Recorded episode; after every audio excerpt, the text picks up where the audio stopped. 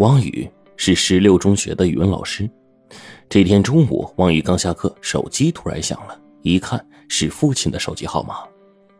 小雨啊，你奶奶快不行了，她就想见你一遍，你快点回来吧。王宇一听，急忙回了办公室，向校长请了假，赶往市医院。奶奶最近身体一直不好，在市医院已经住院半个月了。王宇常会抽空啊去看一看，但病情已经很平稳了，怎么说不行就不行了呢？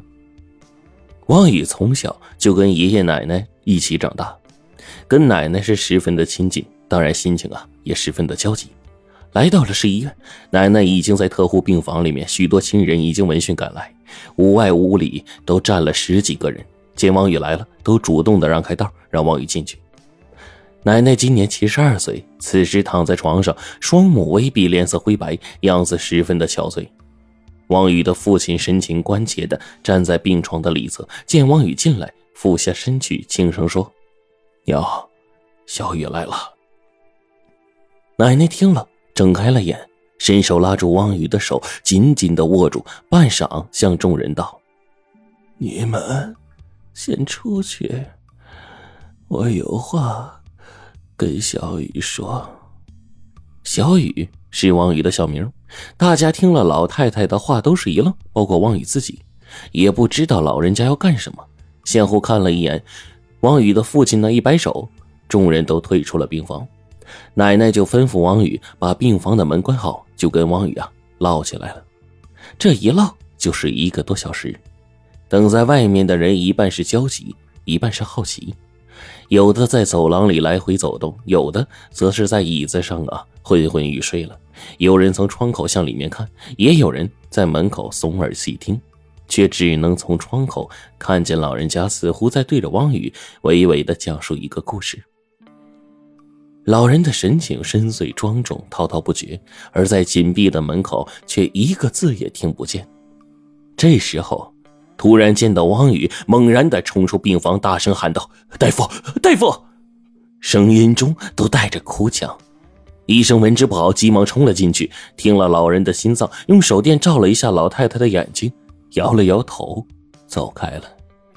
这个时候，亲人们才发现。老人走得十分的安详，脸上带着自豪的微笑。很快，老太太的尸体被送到了太平间，隔了两天，第三天早上才被火化的。这期间，王宇一直守在奶奶的身边，不多言，不多语。人们问他一句，他就说一句；也有人问起老太太最后跟他说了什么，王宇的眼泪就往下淌，转身离开，只字不提。人们虽然十分的好奇，但见王宇如此，也只好作罢。王宇在医院待了三天，王宇的妻子始终没有来看过他一次，只有十四岁的女儿来了几次。王宇安顿好奶奶的骨灰，独自回了家。进了门，见妻子正在客厅看电视，电视中啊播放着中央十的《希望英语》，这是妻子每天必看的节目。汪宇的妻子是一名老师。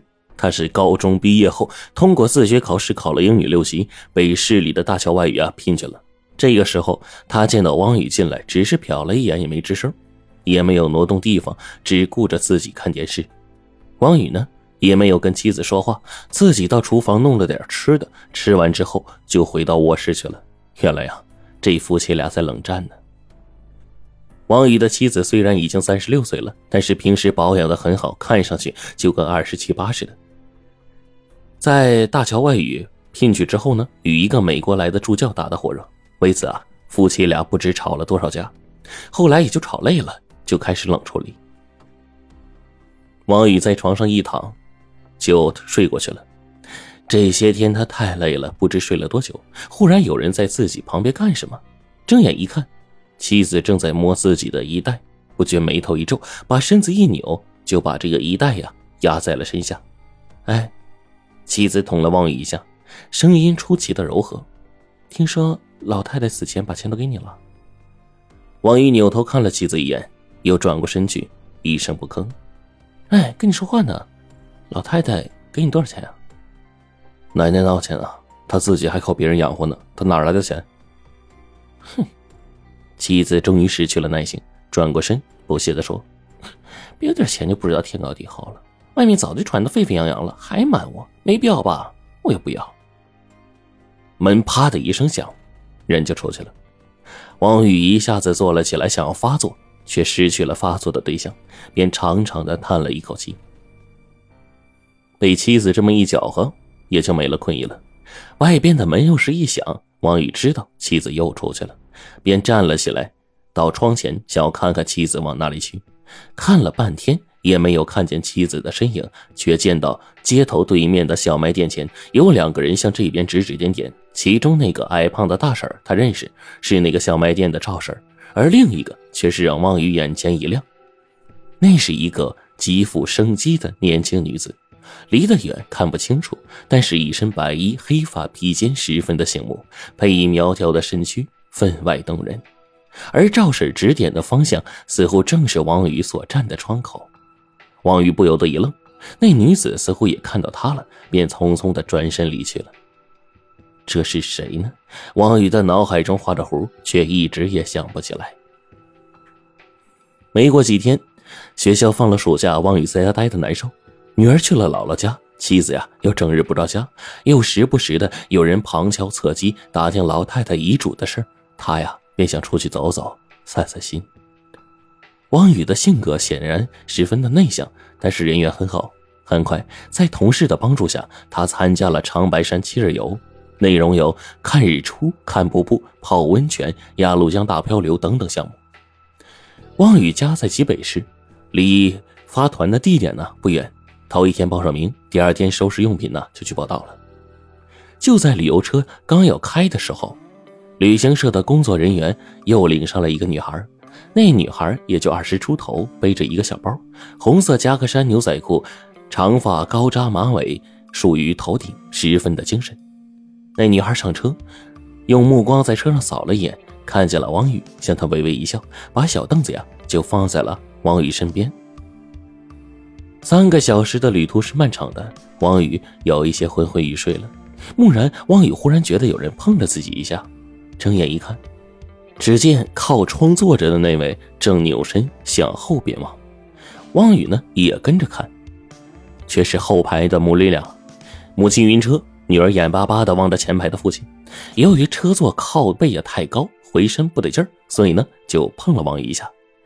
王宇那边坐凳的女孩站起来，把凳子呀往后一挪，放在了母女身边，向那位笑道：“先生，咱们换个座位好吗？”那位先生点点头：“谢谢谢谢啊。”王宇的困意被这么一折腾，早就没了。